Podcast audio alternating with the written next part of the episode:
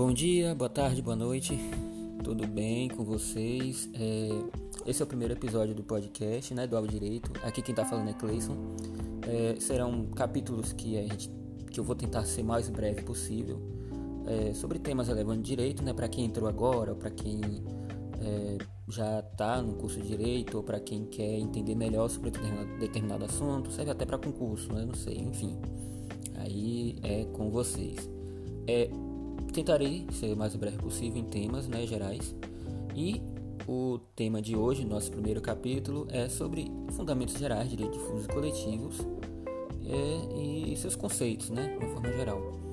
Bom, primeiro, é, o ramo do direito coletivo, assim que podemos dizer, é chamado de, de direito coletivo lato senso. É chamado de direito coletivo lato senso. É o termo ideal, né, a se dizer, porque dentro do direito coletivo de uma maneira ampla, nós temos uh, os direitos coletivos de maneira estrita e os direitos individuais homogêneos, né, além dos próprios interesses difusos.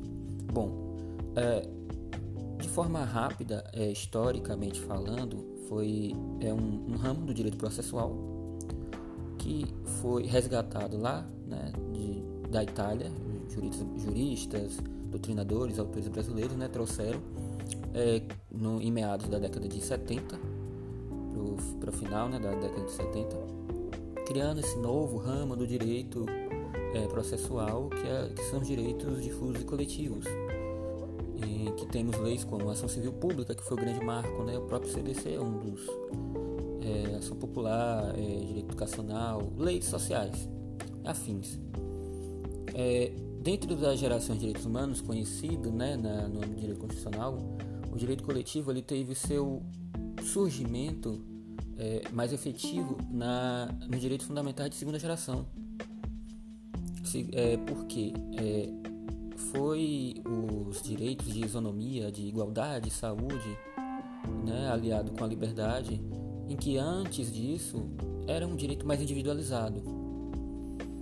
Bom, voltando né, para finalizar, é, temos a classificação dos direitos é, coletivos de forma ampla, que são a defesa de direitos é, individuais, difusos de uma maneira geral, que é didaticamente separado em três, em três situações, né, em três institutos que é o direito coletivo lato sensu, né, que no caso que abarca agora o direito coletivo estrito sensu, que é um direito coletivo geral, né, de pessoas indeterminadas, situado, é, ligados por uma situação de fato.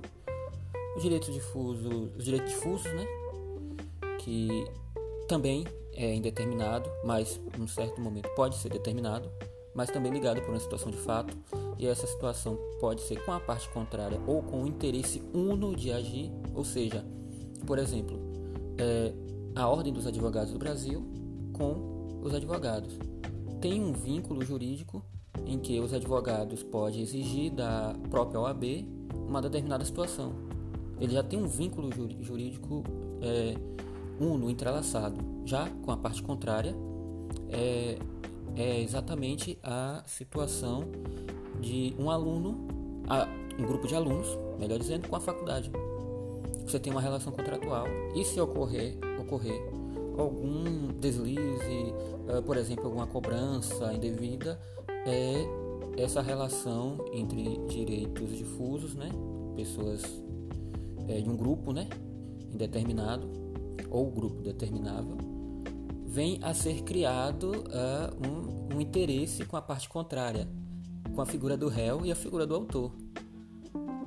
Né? E o, os direitos e os interesses né, homogêneos, interesses homogêneos é um direito é, subjetivo, um interesse divisível de sujeitos determinados.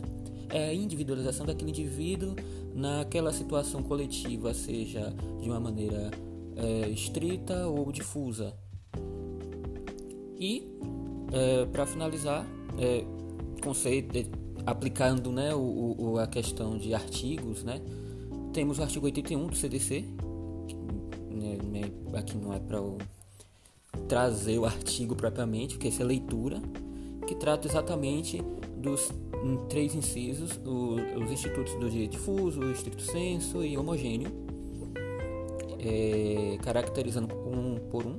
E essa defesa é feita de maneira que pode ser feita né, de maneira pública pelos, pelos pelas instituições do Ministério Público e Defensoria Pública, que você pode encontrar é, em, em, na região topográfica da Constituição dos artigos 127 e 134, 134 da Defensoria e, salvo engano, é, 127 do Ministério Público, também tratado no artigo 129 e artigo 5 quando você encontrar, por exemplo, incisos 21, 70, 73, trata da propositura de ação popular para qualquer cidadão, mandado de segurança coletivo e é, a figura da reformular, do reformulado acesso à justiça, né?